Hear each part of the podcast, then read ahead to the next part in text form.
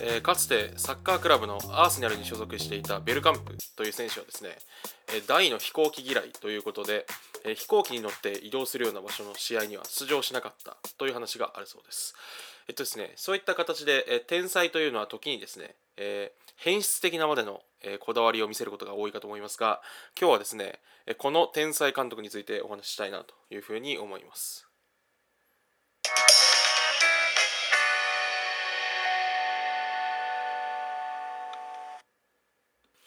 えー、MC がそのこれっていいよね。今回はですねあのスタンリー・キューブリックっていいよねという話をねしたいなというふうに思います。このですねキューブリックさんはあのなんです、ね、映画監督で本当に何て言うんでしょう。あの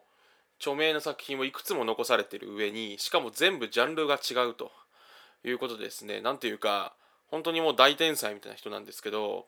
ちょっとこの人の映画をこの間に突撃っていうのをなんか友達と一緒に見ましてやっぱ改めてすごいなと思ったんであの最初にね、まあ、例によってその彼のその概要というかどういう人でとかエピソードとかお話しさせてもらってここがすごいみたいな話をねあのさせてもらえればなと。で最後にちょっとおすすめの映画とかね話せればなというふうに思います。えっとですねこのキューブリックさんっていうのはあの映画監督っていうのは冒頭お話した通りなんですけどえっと、出身私なんかイギリスだと思ってたんですけどもともとアメリカなんですね。でただその1960年代ぐらいからはイギリスを中心に活動していたと。であのなんですかね1950年代ぐらいにデビューして本当に亡くなられる1999年 頃までですねあの映画を発表され続けていましてで、なんて言うんでしょう、例えば代表作としては、えー、2001年宇宙の旅。で、これは本当にその、当時 CG とかもなかったりとか、SFX って言われるその映像技術みたいなのが発達してないのに、こう宇宙にいるかのごとく、えー、と描き出した作品ということでもうこれ、私もびっくりしたんですけど、54年前の作品なのに、54年前とはとても思えないようなですね、映像技術でこう無重力空間とかを表していてそれがめちゃくちゃすごいと言われて当たった人ですが他にもねあのホラー映画の金字塔で今でもあのオマージュされ続けているこう技法がたくさん詰まっている「シャイニング」とか、えっと、あとは戦争映画の「フルメタルジャケット」とかねあのめちゃくちゃあの名作ぞろいあと「時計仕掛けのオレンジ」っていう映画とかもすごい人気がある人ですね。であのこうよく言われたりするのはあの非常にこう完璧主義の人であの佳作なんですよね作品が少ないんですよ。えっと本当に、えっと、時計仕掛けのオレンジとか以降はあの4年とか5年とかですねじっくりかけてから作品を撮るとでしかも全く違うジャンルに挑戦し続けたりしていてでその作り込みも本当にですねこだわりが強くて脚本も長いことかけて撮るしあの映像の撮影もですねむちゃくちゃこだわりが強かったということみたいですね。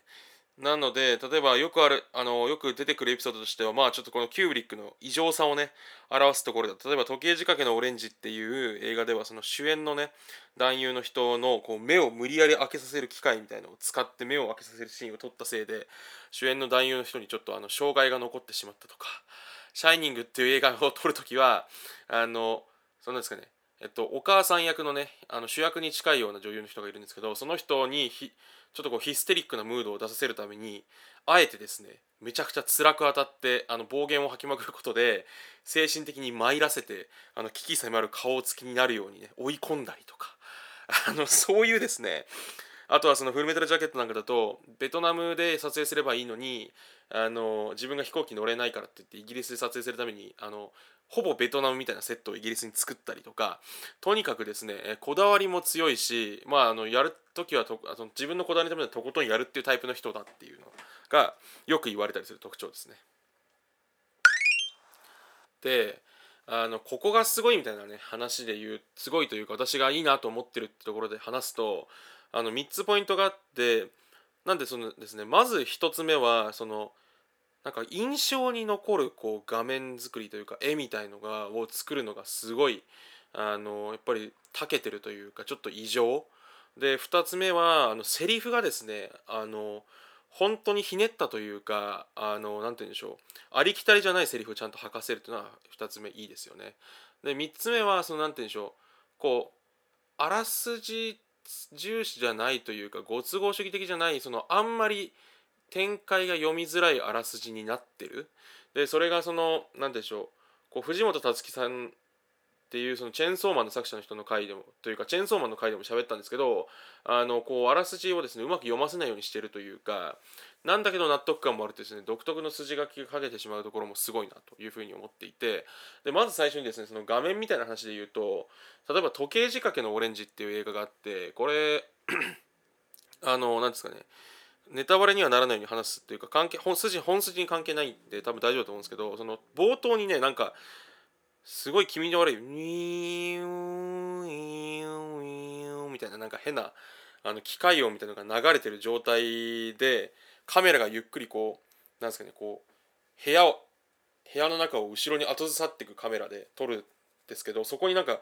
見たこともないこう女性の裸みたいな大理石のオブジェの上にすごい奇怪な服を着てですねシルクハットをかぶった主人公の一団が座ってて微動だにしないみたいなのでなんか2分ぐらいウィーンウィーンみたいなずっと映ってるんですよ。でそれがねめちゃくちゃ印象に残ったりとか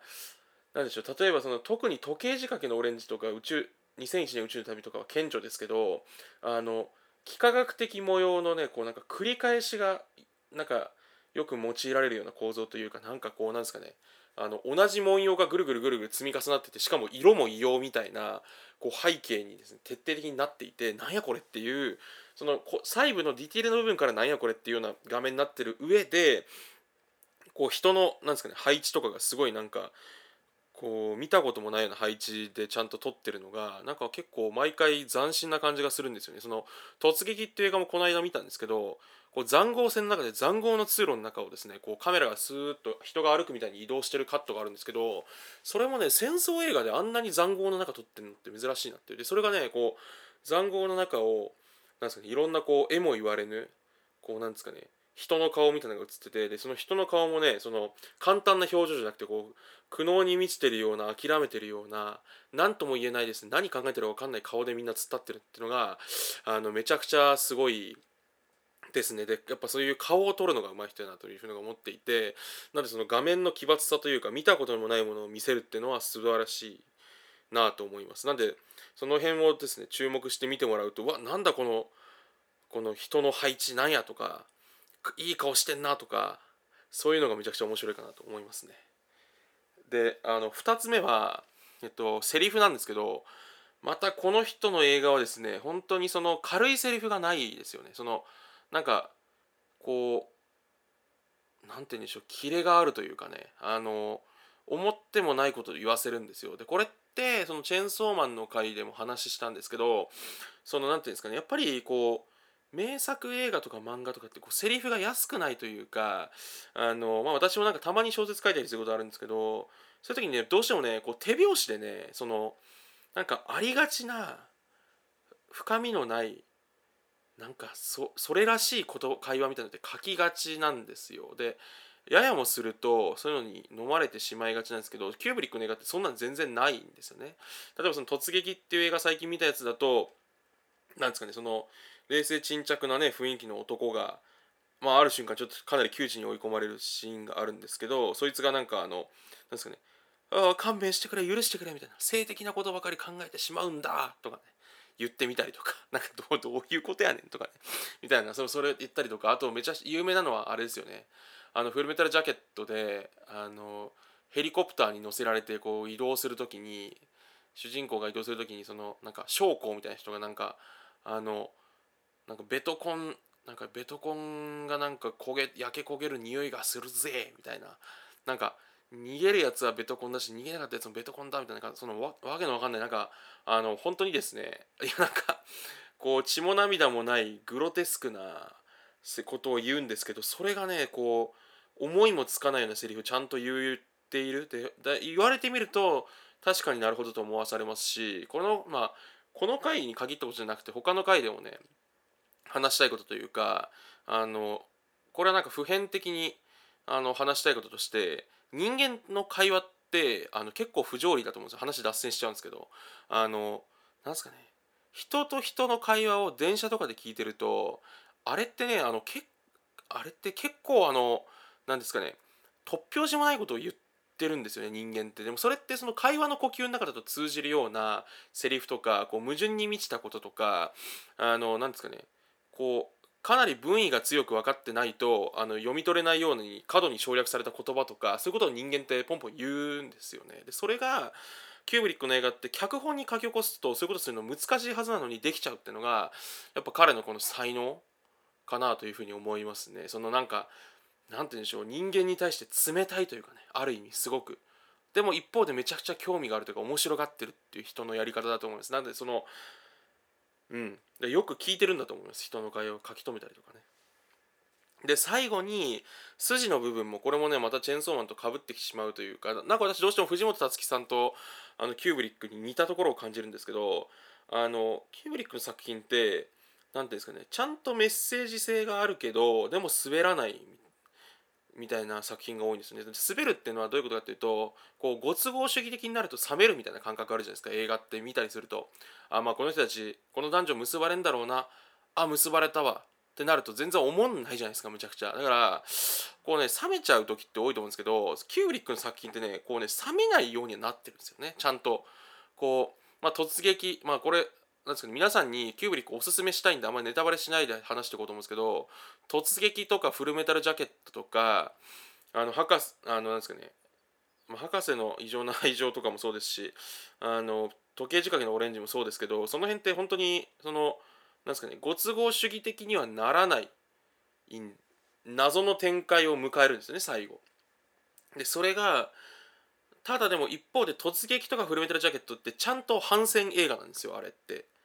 反戦映画なのにそのなんですかねベッタベタの辛いことが起きてえっ、ー、と本当に悲しむ人がいるからやめようとかでもそこから立ち直る勇気とか希望って素晴らしいみたいなことじゃない。なんか妙に気持ち悪いけどでも何かハッとさせられるようなオチを持ってきててでそういうオチってねあの結構滑るというかあのなんですかねグッと来ないというかしらけやすいんですよむちゃくちゃ。なんかね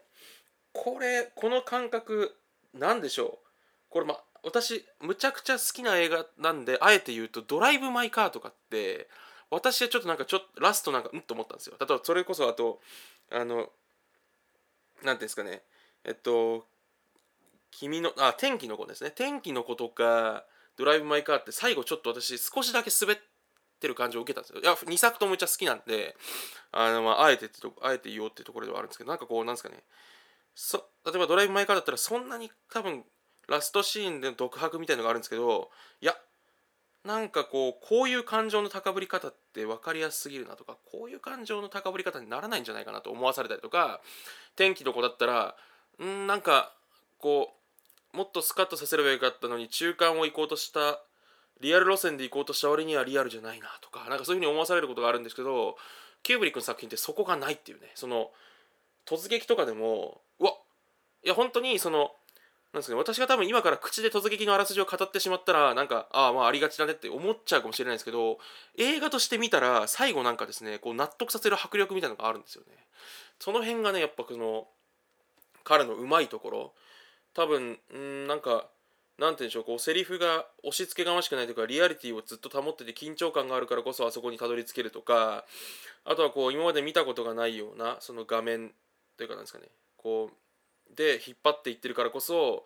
あのきょずっとこう興味が持ち続けられて余計なこと考えなくて済むからラストのうちもこう予想外にすに訪れたように感じるとかそういうテクニックなのかもしれないですけどちょっとやっぱすごいですよねやっぱりキューブリックはそこのオチのつけ方の技術の高さがちょっとよくなんかすごいなと思いますね。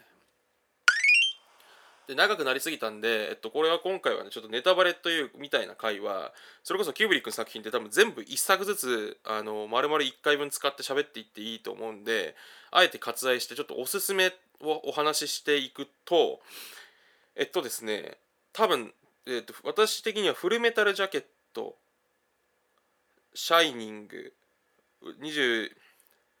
えっと2001年宇宙の旅とか右上の作品あるんですがやっぱりモストレコメンドはあのフルメタルジャケットが私的には一番とっつきいいかなと思いますね。その何て言うんでしょうやっぱりそのキューブリック独特のこう何て言うんですかねそのあっけなさあとはその人間のこう非常さ矛盾みたいなものを込めてるししかもなんかテンポがいいから見やすいですよね。でその最後のラストシーンってめちゃくちゃこう凝ってるラストシーンで普通に滑りやすいのにうまくいってるっていう感覚がめっちゃわかると思い思うんですよね。であと途中でそのなんですかね。あの、まあ、ベトナム戦争の映画なんですけどベトナム人のねこう売春婦の女性をこう買おうとするシーンの人の立ってる場所の立ち方とかその女性の返答とかだかセリフのキレがあるなとかそういうので見れると思うんでフルメタルジャケットから見てもらうのが一番おすすめかもしれないですね。で、ちょっと、こう、なんですかね、あの、2001年宇宙の旅人は、ちょっとね、あの、多分同時代で見たかったなって感じが強いんですよね。その、なんて言うんでしょう。こう、50年前の映画でこれかっていうのはあると思うんですけど、やっぱ今ってもう CG とかゴリゴリ使っちゃってる時代なんで、そこの感動をね、得きれないっていう意味では、2001年宇宙の旅とかはちょっとこう、なんでしょう。なんか夏目漱石の小説で言ったらちょっとそれからとかね。みたいな感じがありますよね。なんかあの坊ちゃんとか心に当たるのが多分フルメタルジャケットかなと思います。ですね。であとシャイニングも比較的見やすい方だと思うんであのフルメタルジャケットからかシャイニングからか見てもらってで逆にそのちょっとこうなんですかね。あのグロいノリというか激しいノリというかパンクなノリが好きだったらあの時計仕掛けのオレンジから見てもらってもいいかもしれないなと思いましたね。はい。いや本当にねめちゃくちゃすごいんであのぜひキューブリック先を見てほしいですね。はい。今回は以上です。あしょ。